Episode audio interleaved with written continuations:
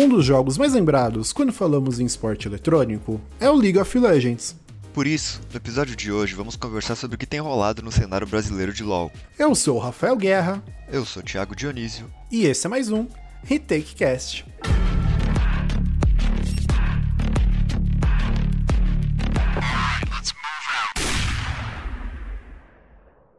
Depois de muitos pedidos e muita pesquisa, podemos anunciar que sim, Hoje nós iremos falar sobre League of Legends. E para nos ajudar a entender melhor o que tem rolado no cenário competitivo do jogo, convidamos duas jornalistas que são verdadeiras monstras quando o assunto é LoL. Sejam muito bem-vindas Bia Coutinho e Bárbara Gutierrez. É um prazer ter vocês aqui com a gente. Oi, pessoal, tudo bem? Muito obrigada pelo convite. É um prazer estar aqui com vocês também. Eu sou a Bia Coutinho, repórter de esportes do MGG Brasil e professora também do curso de jornalismo de esportes lá da Casper. Olá a todos, é... eu estou muito feliz de estar aqui também nesse, nesse podcast Mara, conversando sobre um assunto que eu gosto muito. Eu sou a Bárbara Gutierrez, eu eu tô nesse mercado aí de games e esportes eletrônicos há uns sete anos, por aí, pouco tempo. E recentemente eu tô fazendo conteúdo próprio, mas eu já trabalhei em diversos outros lugares também, tenho um bom é, uma boa experiência em diversos locais diferentes de mídias, né? Tanto impressa quanto digital, quanto televisão. E aí, estamos agora nesse 2021 fazendo conteúdo próprio. Vamos que vamos. Vamos que vamos. E já pra gente começar com tudo, vamos falar de uma notícia que ainda tá quente aqui na memória do brasileiro, que foi a trajetória da Pen Game na MSI 2021, né? Que infelizmente parou na fase de grupos, mas conseguiu duas vitórias e fez boas partidas, principalmente no early game delas. E early game, para quem ainda não conhece o termo, é o que podemos chamar de período inicial de um jogo.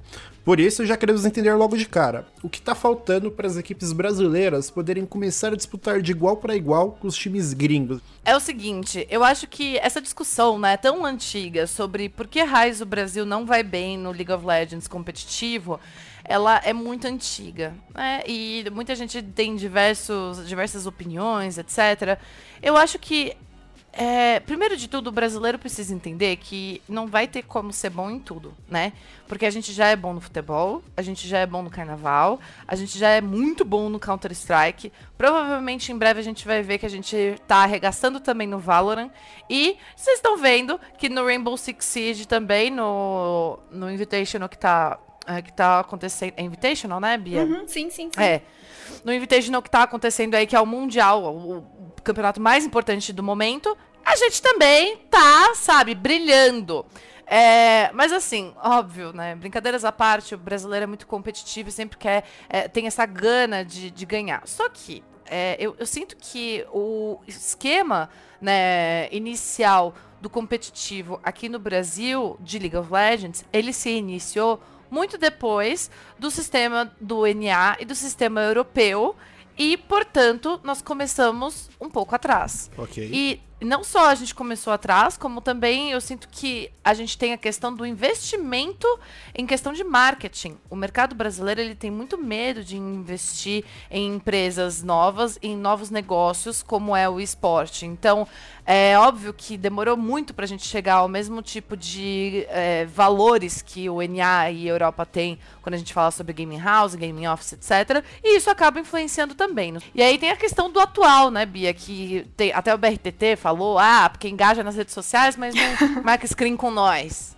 É, eu concordo 100% com a Bá. Acho que esses, esses dois fatores, a gente ter começado atrasado, a gente ter um medo ainda do, do mercado de, de investir no cenário brasileiro de esportes, são, são dois dos fatores que, que mais importam quando o assunto é porque o Brasil não vai bem em torneios internacionais de LoL.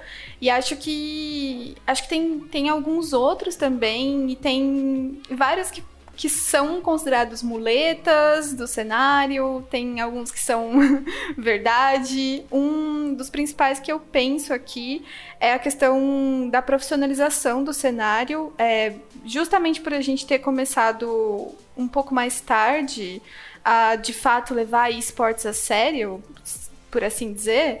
É, a gente tem uma, uma questão do cenário não ser de fato profissional ainda, né? Então, um, acho que um grande exemplo aqui também dá para pegar o, o MSI de, de ponto principal, assim. É, acho que foi em 2019, se eu não estou enganada. É, ou foi em 2018? Não, acho que foi em 2019 mesmo. Que o Tabe, que é um dos treinadores da RNG, que é, enfim, é uma das favoritas para ganhar o MSI desse ano, é, ele treinou a Kabum aqui no Brasil. E hum, ele foi embora, tipo, sei lá, acho que foi com, depois de quatro meses, nem chegou a terminar o split junto com o time. E ele deu uma entrevista para o Mais Esports na época, falando que faltava profissionalização, que os jogadores não faziam o básico, que é, por exemplo, jogar solo kill. Ele disse que o time vivia falando para ele que não tinha dinheiro é, nem para fazer ele aprender português, porque ele praticamente não conseguia se comunicar com, com os jogadores. Então, eu acho que falta profissionalização, falta de fato ser levado a sério. E uhum. ao longo dos splits, a gente tem as pessoas dando cada vez. Os próprios jogadores, muitas vezes, dando cada vez é, mais indícios de que o cenário não é profissional. Então, eu acho que, por exemplo, durante o primeiro split do, do CBLOL, é, uma das grandes questões foi: ah, porque os é, o brasileiro não treina direito, os treinos duram 15 minutos, alguém tilta no meio do treino e comete um erro bobo e já quer reiniciar a partida toda. Como que você aproveita um treino assim, né? Óbvio que isso não é uma exclusividade do brasileiro. Agora no MSI eu tive a oportunidade de conversar com alguns jogadores da Mad Lions e eles falaram que esse tipo de coisa também acontece na solo kill europeia, mas enfim, eu acho que não é só isso também, é um conjunto de várias coisas que poderiam ser mil vezes mais profissionais, mil vezes mais levadas a sério. E até aproveitando já o, o gancho que a Bárbara deu pra gente mais cedo comentando sobre a frase do BRTT, né? É, ele deu uma declaração mesmo essa semana, que foi um pouco polêmica, porque ele criticou os times internacionais por não quererem treinar com equipes brasileiras em torneios como o MSI ou o Mundial de League of Legends é, menos hora de entrosar nas redes sociais, porque eles aparecem, entrosam e ganham muito engajamento aqui dos brasileirinhos. E não é a primeira vez que a gente escuta esse tipo de comentário, né, meninas? Então o Brasil realmente sofre esse tipo de preconceito quando disputa torneios de fora e. ou não? É, é mais boato?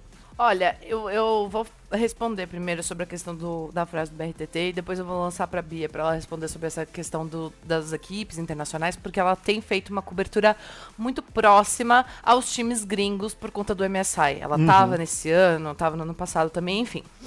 Cara, eu vou falar uma parada, gente. Eu, não, eu estou defendendo o BRTT? Sim, tô, tô defendendo o BRTT. Sabe por quê? Sem problema. Eu vou defender o BRTT e eu vou defender as equipes gringas ao mesmo tempo. Juro pra você. Por quê? Porque o BRTT ele não tá errado em pedir esse tipo de coisa. Afinal de contas, o nome dele é super importante e conhecido dentro do cenário. E as equipes gringas também não estão erradas em ir atrás de engajamento brasileiro, certo? Porque assim, em rede social, não tem, cara. Não tem povo maior que o brasileiro. A gente é muito apaixonado, a gente é muito engajado. Não é só nos shows que o, o, as bandas gringas gostam de vir aqui no Brasil. As redes sociais também a gente engaja como ninguém. Não é à toa que tantas equipes internacionais têm investido em streamers brasileiros, né? Uhum. E social media brasileiros, né? O Scarleto da Team Liquid, o Portilho da, da Cloud9. Agora, não tem a ver certo? A equipe internacional engajar com o público brasileiro com esse negócio da equipe treinar com screen. Porque são departamentos distintos. Porém, o BRTT tá errado de mandar essa? Nem um pouco. Porque eu acho que ele tá certíssimo. Com a voz que ele tem, o tamanho que ele tem, ele tá vendo que todos os times brasileiros são ignorados para marcar screen. E o Caramba 4, ele não tem que ficar quieto mesmo. Ele tem mesmo que pedir esse tipo de posicionamento, porque é só depois desse tipo de, de frase que acontece a mudança, certo? Então eu tenho certeza absoluta que depois dele ter lançado essa, o Portilho, o Escaleto e tantos outros é, social media das equipes gringas viram isso e lançaram pros caras de cima pros caras que realmente importam, sabe? Do tipo, ô irmão, ficou feio o negócio aqui, hein, brother? A gente tá engajando com a galera e não tá dando nada de troca. Porque é isso, né? Tipo, a, a real é essa. O, o BRTT levantou bem esse negócio. É, paga pau de gringo. Assim, eu pago pau de gringo e de brasileiro também. É só fazer um negócio bem feito, entendeu? É Certíssimo, isso. errado Ah, tá. gente, eu sou dessas, tá entendeu? Só que assim, ele tá certo também em pedir esse posicionamento. Uhum. Em falar, e aí? Cadê os nossos treinos também, caralho? Porque falta isso, né, Bia? Você não acha que falta? Eu acho que falta, mas olha, quem, quem vai ouvir, eu já peço perdão aí, porque eu vou ficar relativamente em cima do muro, porque eu acho que ao mesmo tempo que o BRTT tá certo, em, como o Babá falou, colocar a boca no mundo, né? Já que ele tem tanto engajamento próprio também, ele tem uma comunidade de fãs absolutamente enorme. É, eu entendo ele fazer esse tipo de, de desabafo. É, ele, enfim, eu lembro que. Acho que foi é, no começo dessa semana, ou semana passada, sei lá. Mas ele. Ele ficou chocado até que isso virou notícia, né? Achei super engraçado ele não acreditar no próprio potencial das coisas que ele fala, né? É, Mas. ele que é, é gigante, né? Exato, exato. Mas eu acho assim. Ao mesmo tempo que eu entendo não só o Brasil, quanto outras regiões menores, né? Que o pessoal da, da comunidade chama de regiões wildcard, é, dentro do cenário competitivo. Eu entendo elas ficarem não é, não é chateadas a palavra certa, é quase se sentindo injustiçadas, eu acho. Eu também entendo de forma competitiva os times grandes, uma RNG da vida, uma Damwon da vida, não quererem, tipo, treinar com equipes que são consideradas menores. Tipo, o que de fato as equipes grandes ganham treinando com as equipes pequenas? Eu imagino que não muita coisa. Mas eu entendo também, entendo o BRTT, entendo o lado dele, é, e queria trazer também aqui que não é só o Brasil que fica de fora. Então, eu não acho que seja exatamente um preconceito. Eu acho que é uma questão de, de campeonato, de competitividade, de times grandes não ganham nada treinando com times pequenos. Porque, hum, por exemplo, o no Mans, eu acho, que é um jogador da Unicorns of Love, que não conseguiu, inclusive, passar para a segunda fase do, do MSI. É, ele deu uma entrevista pro, pro Mais Esportes falando que é, é, verdade, tipo, regiões menores não conseguem bons treinos mesmo. É, ele comentou, inclusive, que em 2019, quando ele jogava pela Vega, ele o time dele basicamente ficou duas semanas, as duas semanas de antes do torneio começar, né? Sem treinar, porque ninguém queria treinar com eles. E que aos poucos, conforme é, o cenário russo foi ganhando um pouco mais de visibilidade dentro do cenário, eles foram conseguindo, conseguindo treinos melhores.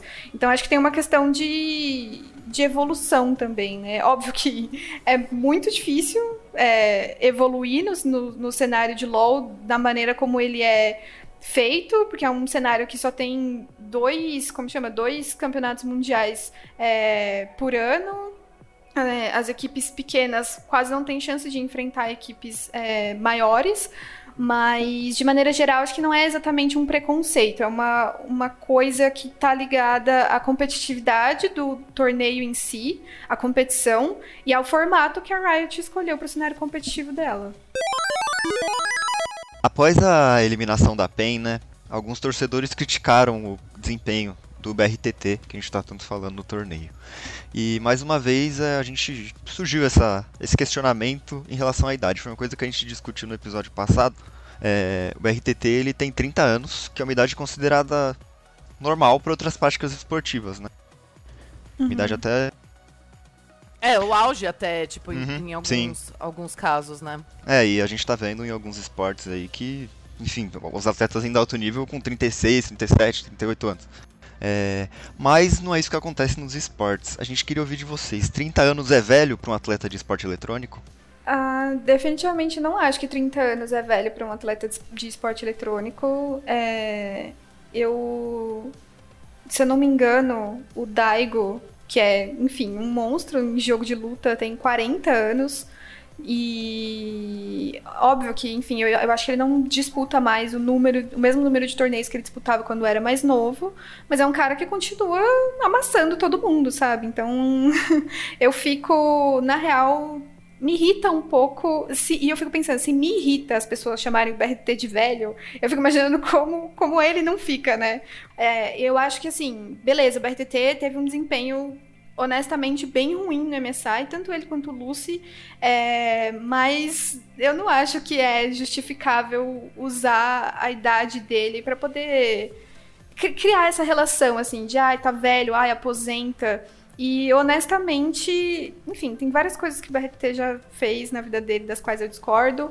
Mas, é, enfim, é uma pessoa muito importante, é uma pessoa que, honestamente, eu acho que deve sim ser respeitada no cenário competitivo.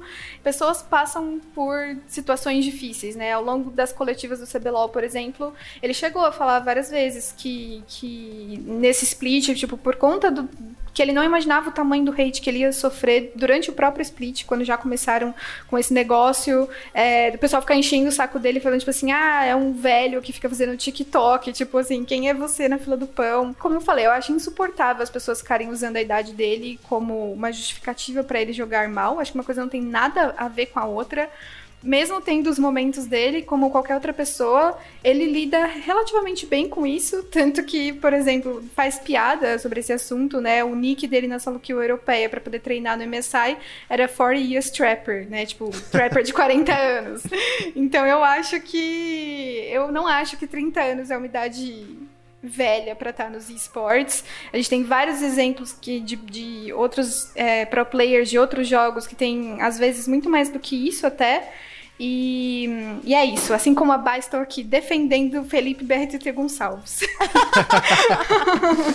Ai, gente, é isso. É sobre isso, sabe? Tipo, uhum. o, o BRTT, ele não tá bem, nem longe de, de ser velho. E uma outra coisa também é que quando a gente fala sobre esportes, não tem como. A gente também fala sobre jogos que são estratégicos. E a estratégia, você vai melhorando mais e mais e mais com experiência.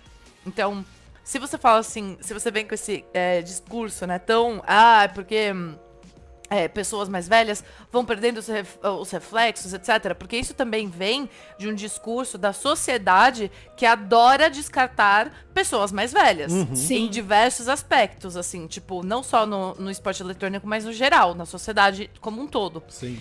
É, então, esse tipo de discurso segue esse tipo de preconceito, completamente, é, assim, desleal, né? E também esquece da questão da experiência, da perspectiva, que isso, meu, não tem como, ninguém ninguém consegue. O, o moleque que, que joga 17 horas, é, o moleque de 17 anos que, que joga, tipo, sei lá, 20 horas por dia League of Legends, ele não vai ter a mesma experiência que o BRTT, cara. Não tem como. Concordo 100%.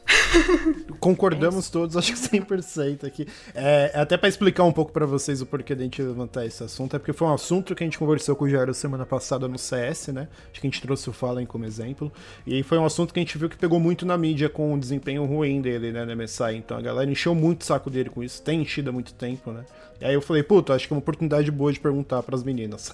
é, e uma coisa que eu percebo assim é que a rotina de jogador de esporte eletrônico é diferente de uma rotina de um atleta comum. Sim. É, e talvez, pelo menos é, é o que eu percebo com alguns jogadores que param de jogar, é que passa dos 26, 27 anos, essa rotina não faz muito o estilo da, da pessoa, sabe? De ficar no, na game house, de treinar muito, de ficar tão focado assim. Eu acho que o problema. Principalmente a questão da gaming house. Não, não é nem ter, ser tão focado a treinar, o, o, o, o Thiago, nem a gaming house. Eu acho que a, a gaming house ela devia virar mais um CT assim, tipo de, de treinamento mesmo, de, uhum. enfim. E que, como, como acontece é no futebol. recentemente todas as equipes Sim. de esportes é, sérias uhum. estão é. virando, uhum. né? A INTZ fez isso, né, com o centro de treinamento, criou, a, né, o centro de treinamento dela. A PEN também, tipo, Sim. todas, assim, quase. Sim. Sim. Porque assim, você não pode mais querer que, que os meninos morem, né? Como se eles morassem numa república, porque eles não vão ter mais 16, 17, 18 anos. Eles querem, então. enfim, criar uma família, né? Crescer, ter uma vida própria. Então acho que acho que passa um pouco por isso também, pelo jeito que a gente trata o, o esporte eletrônico como um todo, sabe? O jeito que a gente cria essa infraestrutura e alimenta ela. Eu acho uhum. que a gente uhum. tem que mudar um pouco essa ideia também e até talvez se inspirar um pouco em esportes tradicionais para trazer, enfim, um ambiente mais saudável para todo mundo e podermos ter os Rogério Senhas da vida aí no Counter-Strike, no League of Legends, enfim. Sim, Exato. e é muito doido a gente pensar, porque olha só como o nome do BRTT volta de novo para a conversa, né? Lá em 2015, 16, BRTT já falava muito sobre como era insuportável morar com todas as pessoas que você, enfim, todos os seus colegas de equipe uhum. com os quais você tinha que falar, viver ver, é, trocar ideia 24 horas por dia praticamente e de como, de como, enfim, ele queria ter uma vida fora do LoL, o que não é pedir muito, né?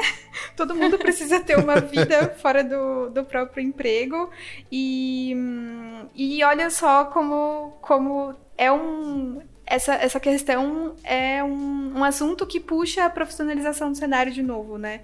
Então é exatamente o que você falou, tipo, ah, é, a gente não pode esperar que o time seja é, tratado da mesma forma como mora um grupo de estudantes dentro de uma república. Isso vai profissionalizar o cenário também. É, e a gente ainda está discutindo sobre isso de home, home office, é, home office não, é, gaming office, né? Tipo, uhum. só agora e tipo Sim. só poucas é, organizações realmente aderiram a esse, a, esse, uhum. a, a, esse formato. Só as melhores aqui no Brasil. As outras ainda estão nesse, nessa do do gaming, gaming house. Isso pode ter. Eu acredito que tenha tirado, porque a gente vê muito jogador se aposentando passando dos 25, né? Tenha tirado muitos atletas aí do cenário que poderiam estar jogando até no Brasil.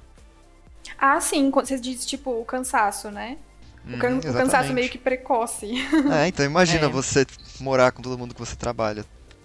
Virou Sim. uma rotina quase de 24 horas por dia de trabalho, sabe? Sim, é verdade. E aí entra em toda a discussão, né? Tipo, que a Bia muito bem levantou sobre a profissionalização do mercado, que sempre comentou sobre quão bizarra era essa relação de gaming house, que quase se enquadrada, se enquadrava em um processo de é, trabalho escravo. Uhum. Né? Uhum. Então, enfim. Com a campanha do MSI 2021, o Brasil conseguiu deixar a última posição do ranking de regiões competitivas do jogo, né? O que significa que a gente não é mais a pior região do mundo, agora a gente é a segunda pior. Por isso, a gente quer entender é um o que as equipes brasileiras, é, não os jogadores, mas as equipes mesmo, precisam começar a fazer para melhorar essa situação. Gente, eu, eu, vou só, antes de responder de fato a pergunta, é, enquanto a gente estava falando da primeira questão, né, da, da, da profissionalização, e a Bá comentou também é, de como enfim, como o Brasil é um solo muito fértil para engajamento em redes sociais, eu sempre fico pensando que, assim, a gente que gosta de LoL, a gente fica muito triste do Brasil não ir bem lá fora. Mas eu acho que quem fica mais triste é a Riot, porque ela podia ganhar muito dinheiro se o Brasil podia, fosse bem. Mas o Wild Rift, galera! O Wild Rift, é vocês esperem! Vocês esperem! Eu não sei se eu estou. Novo Free Fire? Apostando errado, mas eu estou apostando todas as minhas fichas em Wild Rift, gente. Na moral. Não, faz 100% de sentido. Aproveitando já que vocês tocaram no assunto do Wild Rift, vocês acham que a, a Riot vai investir mesmo para criar oh? um cenário competitivo ou ela uhum. vai investir mais como jogo casual? Não. Você acha cenário que vai... competitivo. Uhum. É? Sim. Muito uhum. interessante. Não, definitivamente cenário competitivo. Tipo, já, já tá tudo é, só não tem data revelada, assim, mas tudo setado para tipo, acontecer agora no segundo semestre, sabe? E. Muito legal. Ainda não chegou especificamente, tipo, os campeonatos maiores, assim, aqui no Brasil, mas a Riot já, teve campeonato oficial lá na. Tipo, no Oriente, sabe? Então. Uhum. É, é isso mesmo. A Bá lançou a braba aqui. é, é Wild Rift mesmo. Mas é isso, assim. Eu acho que quem fica mais triste do do Brasil e mal lá fora é a Riot Brasil, porque a gente, enfim, poderia ganhar muito dinheiro, sabe? Imagina um mundial sendo feito aqui. Óbvio que dá para ser feito, tipo, como o MSI já foi feito, mesmo a gente não indo bem nele, mas a Riot teria muito mais é, embasamento, sabe, para colocar um mundial aqui no Brasil se a gente fosse bem lá fora. O que as equipes brasileiras precisam começar a fazer para melhorar a situação do cenário como um todo, de maneira geral. Eu sei que é um pouco repetitivo, mas é de fato se profissionalizar, sabe? É, é investir. Né, não, não só nos melhores profissionais, porque eu não acho que o nosso cenário, o cenário nacional tenha profissionais ruins, sabe? É muito mais uma questão. Acho que, tipo, de hierarquia, de. Sabe, de seguir regras, de, de ter um, um jeito certo de trabalhar, sabe? De ter uma rotina, de ter pessoas focadas. Já ouvi vários. A gente já teve, né? Vários. E ainda tem vários técnicos. É, internacionais de LoL aqui no, aqui no Brasil.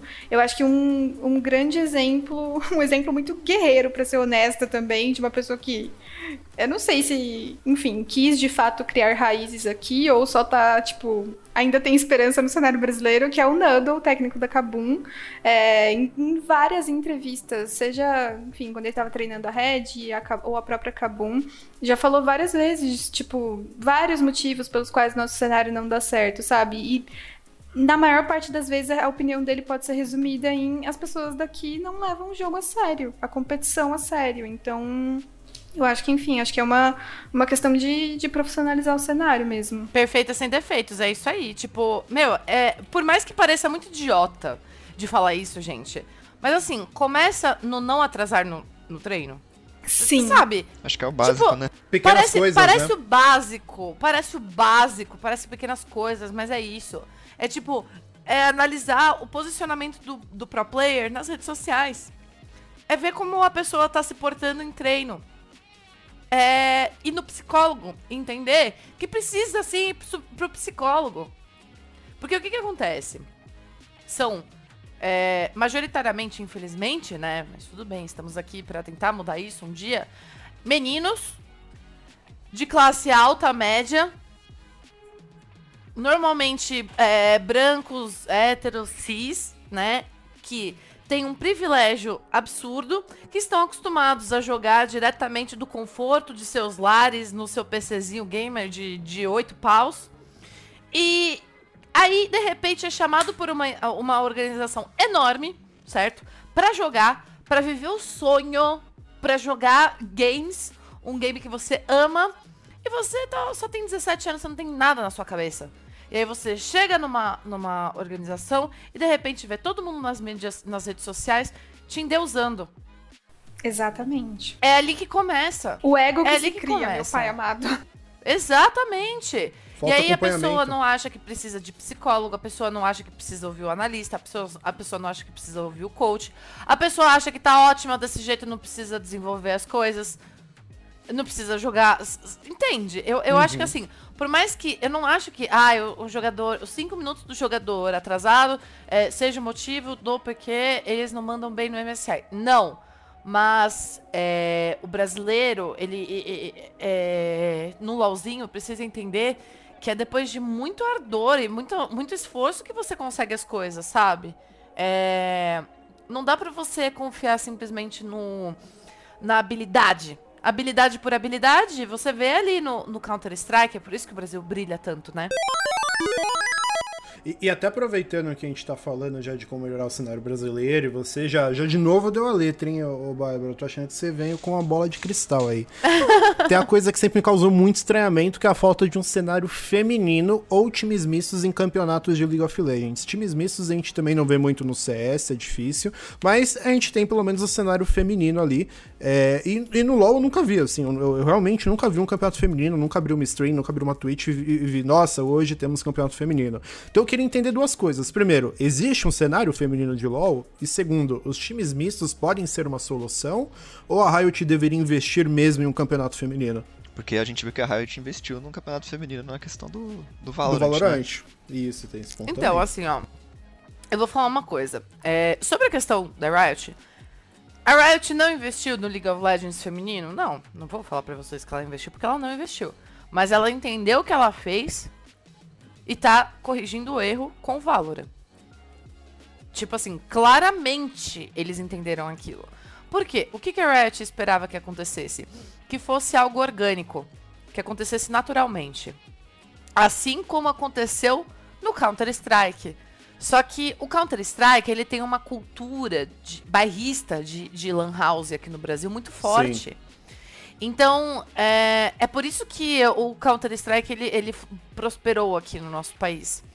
E o resto não, porque é muito difícil, né? Por todos aqueles motivos que a gente Sim. comentou antes. É, então, assim, é difícil. Tem, existe, claro, tem as Sakuras. Gente, não a gente não pode falar nada, nada de cenário feminino sem ser Sakuras, né? É... Você pode mas- explicar melhor o que é a Sakuras pra galera que não conhece? O projeto Sakuras ele nasceu de, de uma iniciativa de adicionar mais minas ao mercado de League of Legends. E aí elas começaram com é, campeonato, time, e aí hoje se tornou um monstro maravilhoso de conteúdo, de tudo. Assim, lá elas têm até. É, é uma, é, uma, é uma parada que tem até psicóloga para as meninas que estão precisando, sabe? Que estão legal. dentro da organização. Então, é, se você é jogadora, vai atrás das Sakuras. Se você quer começar a fazer conteúdo, vai atrás das Sakuras. Se- enfim, se você é mina e quer entrar no mercado de esportes eletrônicos, vai atrás desse, desse projeto, né? Porque foi ele que, inclusive, lançou, junto com a Pride, etc., a Fogueta e a Lágolas. A Ravena também tá junto. Entende? Tipo, a, a, Leti, a Eve, to- todas, todas, ah, todas nós. Eu e a Bia, por mais que a gente não seja parte das Sakuras também, eu tenho certeza que ela deve se sentir, de certa forma, parte do projeto. Porque eu já, já fui falar com as meninas das Sakuras várias vezes, vários convites que elas me, me fizeram, eu fui. Já, já divulguei também, porque é uma parada essencial para o nosso mercado.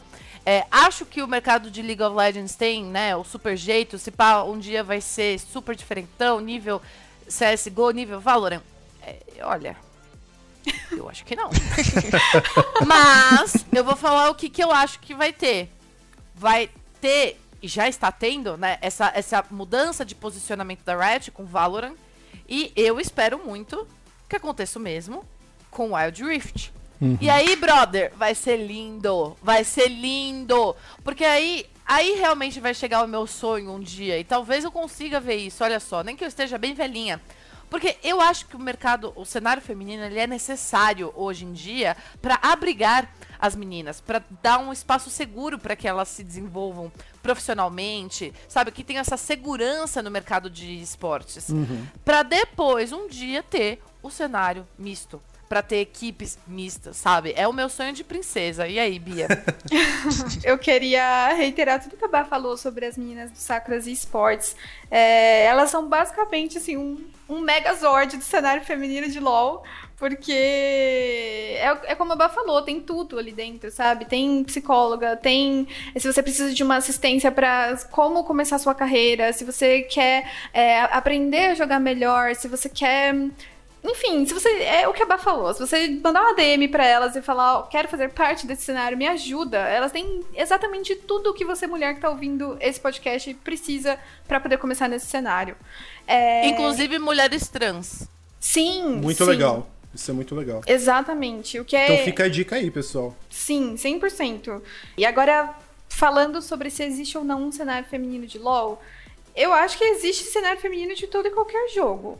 A questão é se é grande, tem destaque e reconhecimento, e aí é nisso que eu acho que, que acaba não rolando. O cenário feminino de LoL não. Não, não tem, honestamente, acho que nunca teve, por exemplo, o destaque que o, o cenário feminino de Valorant tá tendo agora. Uhum. Mas o cenário feminino de LoL tem algum apoio da Riot ou não? Ele é terceirizado? Olha, pra começar, assim, tem o apoio, mas como que, como que vem esse apoio? Não é um- o mesmo apoio que o, que o Valorant Game Changers recebe, por exemplo. O, o que acontece no cenário feminino de LoL é a gente tem a comunidade organizando o campeonato e a Riot é, apoia torneios de comunidade, né? Então, tem um, um- o Ravenão agora, acho que, eu nem sei qual edição, porque já teve tantas edições do Ravenão, mas tem uma edição do, do Ravenão agora, é, que é um campeonato que começou a ser organizado pela Ravena, que é caster lá do, do CBLOL Academy. É, e ela tá junto com a, com a GC agora para poder organizar esse torneio. E eu sei que é um torneio que, que é apoiado pela Riot. Mas sim, de fato, é um, um, enfim, um cenário pequeno. Dá pra dizer, eu acho que quase que minúsculo. E isso é muito triste. Eu não queria ter que vir aqui falar que o cenário de LoL feminino é minúsculo. É, porque eu ia falar que é desani- desanimador, mas honestamente eu acho que hoje já não é mais. Ainda tem muito obstáculo e muita dificuldade, mas não acho que seja desanimador, assim. Agora, quando a gente fala sobre campeonatos mistos, é, por essência, todo campeonato de esportes grande que a gente vê por aí é misto. É, recentemente a gente teve, por exemplo, a primeira menina jogando o Brasileirão de Rainbow Six. É, e aí, o, o, que, que a gente vê quando a gente está falando de LoL? Uma melhora absoluta, absolutamente é, grande chegando no cenário, porque no primeiro split do CBLOL Academy, que foi é o substituto do circuito desafiante, né, que era o, o circuito que dava acesso ao CBLOL quando a gente não tinha um sistema de franquias ainda, é, teve várias meninas jogando, sabe? Então, e não só de fato jogando, mas outras mulheres inscritas nele também. Então, é, dá para citar aqui, por exemplo, a Yatsu, que absolutamente arrasou, apesar da, da INTZ não ter conseguido uma boa, uma boa colocação né, no, no primeiro split. A gente tem a Laui, que, que era do Cruzeiro, né, agora vai ser Eflix. É, tem, enfim, várias outras meninas, Harumi, que entrou no cenário desde o ano passado e, e foi revelada praticamente por uma peneira da Rensga, sabe? Então, sim, existem mulheres participando desse cenário e existem mulheres é, de fato inscritas para jogar. E o time Academy da INTZ, onde a Yatsu joga, por exemplo, é um time misto. Ela joga junto com outros homens. Então, é algo que está crescendo e hum, eu não vou falar com 100% de certeza porque eu não acompanho muito o cenário internacional de LoL assim, mas recentemente eu entrevistei a Dia Sen, que foi a primeira mulher inscrita para poder jogar o MSI. Ela foi a suporte substituta da Pentanet, que era a equipe da Oceania, que inclusive é considerada uma região wildcard é, e que tem mostrado cada vez mais é, destaque em torneios internacionais. Então, honestamente, apesar. Eu sei que é difícil, mas há esperança para o Brasil. É, mas recentemente eu, eu, tive a oportunidade de entrevistar ela e apesar dela não ter jogado, como chama, de fato nenhuma partida, porque o, o time não precisou que ela entrasse ali, é, ali em, em, algum jogo, ela estava ali, ali inscrita, sabe? E tipo assim. É, foi a, a gente está em 2021 e foi a primeira vez que isso aconteceu. É, quantas enfim, quantas meninas acompanharam o MSI esse ano pensando, putz, um dia eu posso chegar lá, mesmo que demore muito, sabe? Uhum. Então, enfim, acho que isso é muito importante e ainda vejo algumas pessoas com dúvidas do tipo, ah, mas não tem mulher no cenário de LoL? Sim, tem sim. A, sabe, tipo, se você procurar, tem. E nem precisa procurar, nem precisa ir super longe. A gente tá falando de CBLOL Academy, sabe? É, tipo, segundo campeonato mais importante de LoL aqui no Brasil. Aproveitando, Bia, que você já falou do CBLOL Academy, que seria né, a segunda divisão aí do, do CBLOL, é, para quem acompanha o Retake Cast há algum tempo, sabe que, enfim, eu não sou o maior conhecedor do mundo de League of Legends, apesar de, enfim, acompanhar o que acontece aí no cenário. É, e o cenário mudou, né? Desde o ano passado foi aprovado, começou no primeiro split desse ano, e agora o CBLOL é feito por franquias. Como que funciona esse sistema de franquias? As equipes que estão agora na primeira divisão do CBLOL, elas não podem mais ser rebaixadas porque não existe mais rebaixamento. Esses times compraram vagas, é, estão imunes do rebaixamento, mais ou menos como funciona uma NBA da vida, aí, que tem as equipes sempre com vaga garantida. E a segunda divisão agora seria o CBLOL Academy, que na verdade são os mesmos times da primeira divisão, podem me corrigir se falar alguma besteira, só que agora na divisão de baixo, treinando jovens jovens promessas aí do cenário. E a gente queria entender, é, primeiro, é, como foi esse primeiro split? Teve alguma diferença dos últimos anos? Foi competitivo do mesmo jeito? E a longo prazo, esse sistema não pode minar o crescimento de novos jogadores e organizações? Eu acho. Primeiro, não falou nenhuma besteira, tá, tá certo. É, quem joga no CBLOL Academy são as equipes secundárias, por assim dizer, das equipes principais que estão no CBLOL. Honestamente, eu não vejo nenhuma diferença em questão de competição, de tipo assim, ah, o último split sem franquia e o primeiro split com franquia.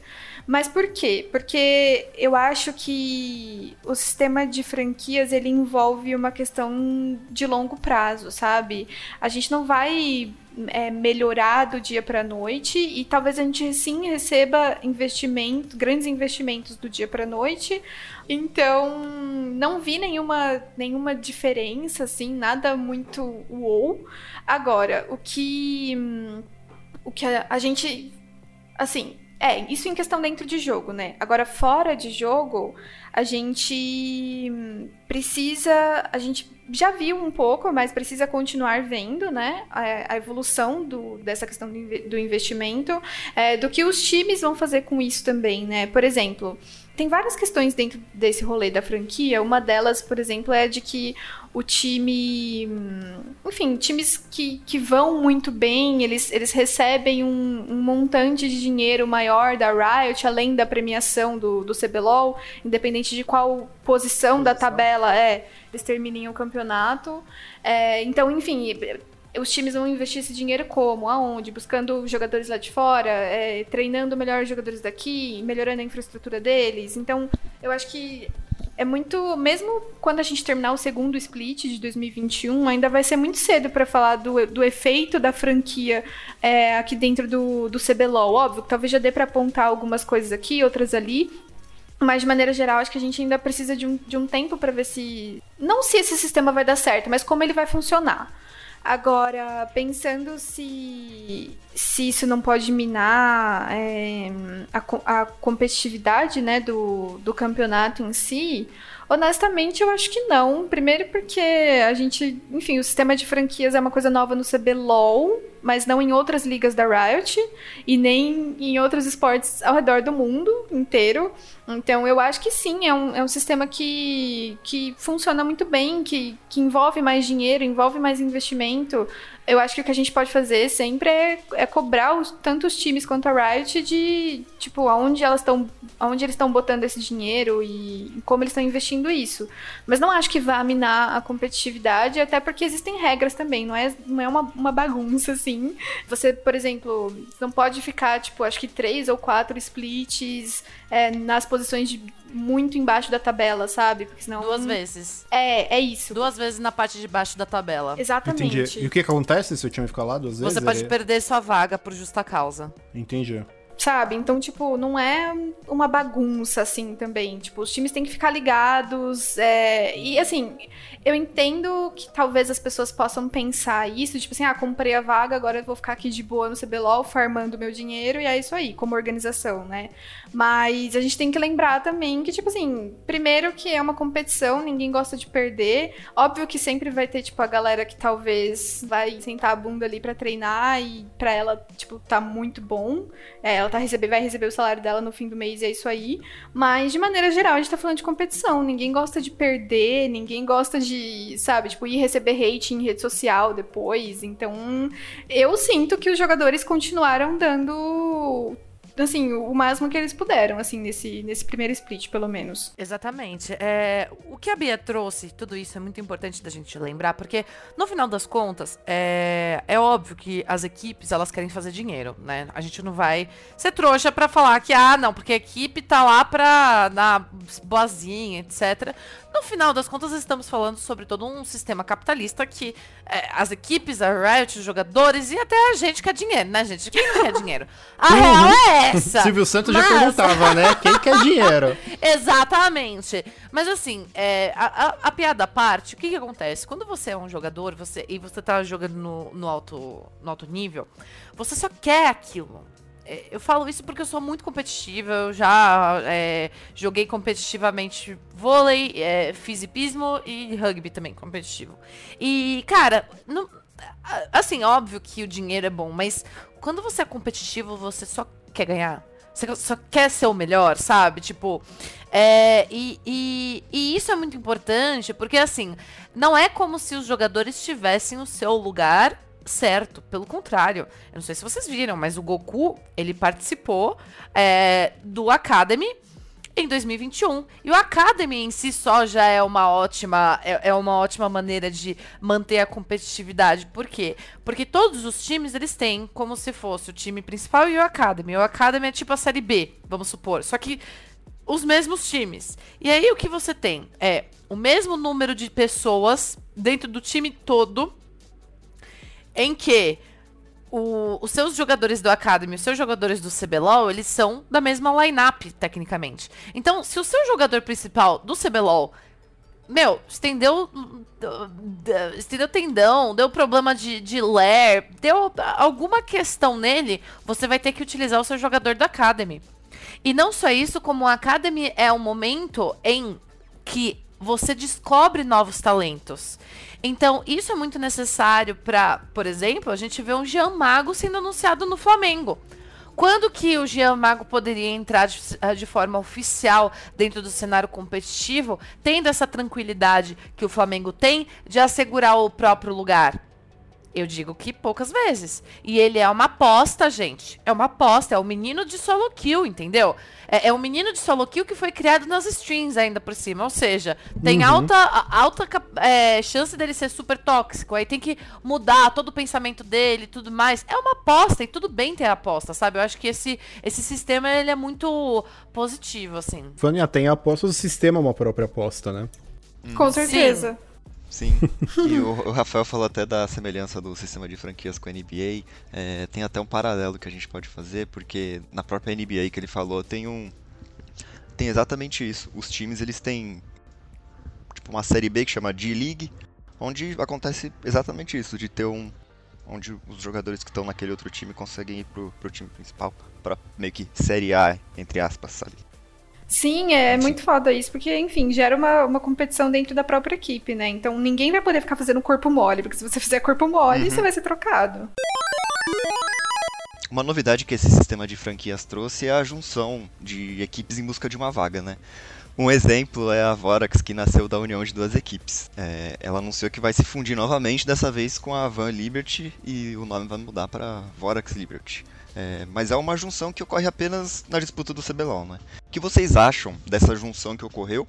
E essa junção fortalece ou sucateia o cenário? Bom, é, eu fiz até um, um, um, Quick Play, que é um programa é, do MGG lá no Instagram, e coloquei em filinha, assim, todos os nomes que a, a Vorax já teve. Então, era Pro Gaming, virou Prod, aí virou Vorax, aí agora é Vorax Liberty, só no CBLOL. então, acho que, enfim, é uma, uma equipe que aposta sempre esteve apostando em mudança, né? E eu acho que apesar de tudo isso, eles conseguiram construir uma, uma base de fãs muito grande e que inclusive cobrou eles sobre, sobre algum, algumas questões em relação a essa fusão. Eu não acho de maneira alguma que isso vá sucatear o cenário, até porque a gente tem que pensar que essa, essa mudança, por exemplo, essa mudança pegou muita gente de surpresa. Honestamente, tipo, eu não tinha ouvido falar nada sobre isso. Imagino que, enfim, outros jornalistas talvez tenham e tal. Mas eu não tinha ouvido falar nada sobre essa, sobre essa fusão da Vorax. Foi uma surpresa para mim e para várias outras pessoas pelo menos do que eu senti nas, nas redes sociais. É, e a gente, o que, o que eu ia falar é que a gente tem que pensar que, apesar disso ter pegado a gente de surpresa, não pegou a Riot de surpresa. A Riot estava sabendo disso provavelmente há muito tempo, porque qual, como a Vorax faz parte das franquias, qualquer coisa que a Vorax mude dentro do, da organização dela, da hierarquia dela, da administração dela, a Riot fica sabendo. E, se a Riot aprovou, eu imagino que a Riot também não pense que isso vai sucatear o cenário de alguma maneira. Então, eu acho que é uma fusão que, enfim, poderia ter acontecido com qualquer outra equipe. E hum, eu só, só fico meio assim em relação a alguns pequenos pontos que as pessoas citaram hoje nas redes sociais, que não é nenhuma percepção só minha, mas muito dessa, dessa base de fãs que a, que a Vorax criou mesmo. É, muita gente questionou o fato é, deles enfim, estarem junto com a Van, que, enfim, é uma assim, é, tem o time Avan Liberty, né, que tá ligado a Van, que tá ligado a várias, várias questões. Ao velho da Van, pode falar. Tá ligado falar, ao velho da Van. A Van Liberty várias, do velho da Van.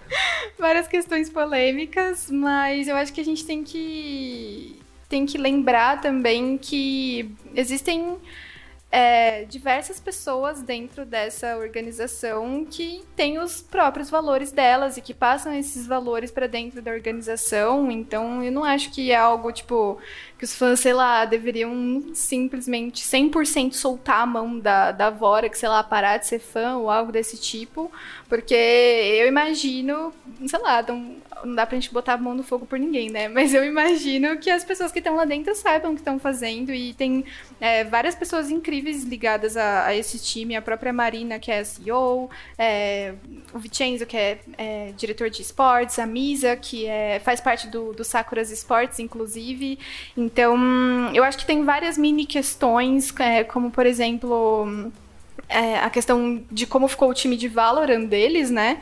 Que é uma coisa que as pessoas estão questionando bastante, mas eu acho que eles têm tudo eu ia falar dar a volta por cima, mas nem sei exatamente se eles têm que dar uma volta por cima, sabe? Eu acho que, enfim, uma negociação aconteceu e o que a gente pode fazer é assim como a gente pode cobrar a Riot e os outros times de como eles investem o dinheiro deles, etc. A gente pode, enfim, continuar observando se a Vorax é, tomou a decisão certa ao longo do split, sabe? Eu fico feliz pela Marina ter se distanciado de uma pessoa como o Totti depois de, tipo, ele ter mandado todas aquelas, aquelas coisas que aconteceram, sabe? Meu Deus, sim. A Marina era CEO da, da Prod, né? Que antes era Pro Gaming. E aí, é, na hora de aplicar o, o plano dela para entrar na, dentro das franquias do CBLOL, a Prod se juntou com a Falcol e aí eles fizeram a, a Vorax, né? Então a gente teve aí um, um período curtinho que chamou PRG Falcol, Prod Falcol, mas depois virou Vorax mesmo, então é isso. E o esse, esse, esse cara que abastou, ele era. Hum, enfim, fazia parte da hierarquia lá dentro, administrativa, e recentemente ele, enfim, fez uma fala muito errada sobre sobre ditaduras e golpes militares, e então acho que a Bata tá 100% certa no que ela estava comentando. A, a Van Liberty, ela tenta ao máximo se distanciar bastante dessa questão política, né, do, do próprio velho da Van. É, ela, ela tenta usar sempre o Liberty também para se distanciar da uhum. Van em si. Então, eu fico pensando que se é a Marina gerenciando, como eu vou explicar isso de um jeito? Sabe, eu vou, eu vou explicar isso de um jeito bem, bem, bem chulo. É. Eu prefiro uma mulher tirando dinheiro de quem tem para usar de um jeito bom do que uma mulher que passa fome. É isso. é isso. Antes do É Isso final, a gente tem algumas perguntinhas sobre o segundo split do CBLOL, que vai começar agora, se eu não me engano, no dia 5 de junho, certo? Meninas, tem favorito? Quem vocês acham que vai ganhar? Para quem vocês estão torcendo? E o que podemos esperar desse segundo split do CBLOL? Eu não tenho favorito, né?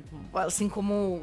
Sei lá, eu não, não, não torço para absolutamente ninguém. Porém, eu vou falar que agora eu tô torcendo pro BRTT arrasar e mostrar para todo mundo. Sabe por quê? Porque assim, é sempre assim. Uhum. É split sim, split não. Split sim, BRTT é um deus. Split não, BRTT é um bosta.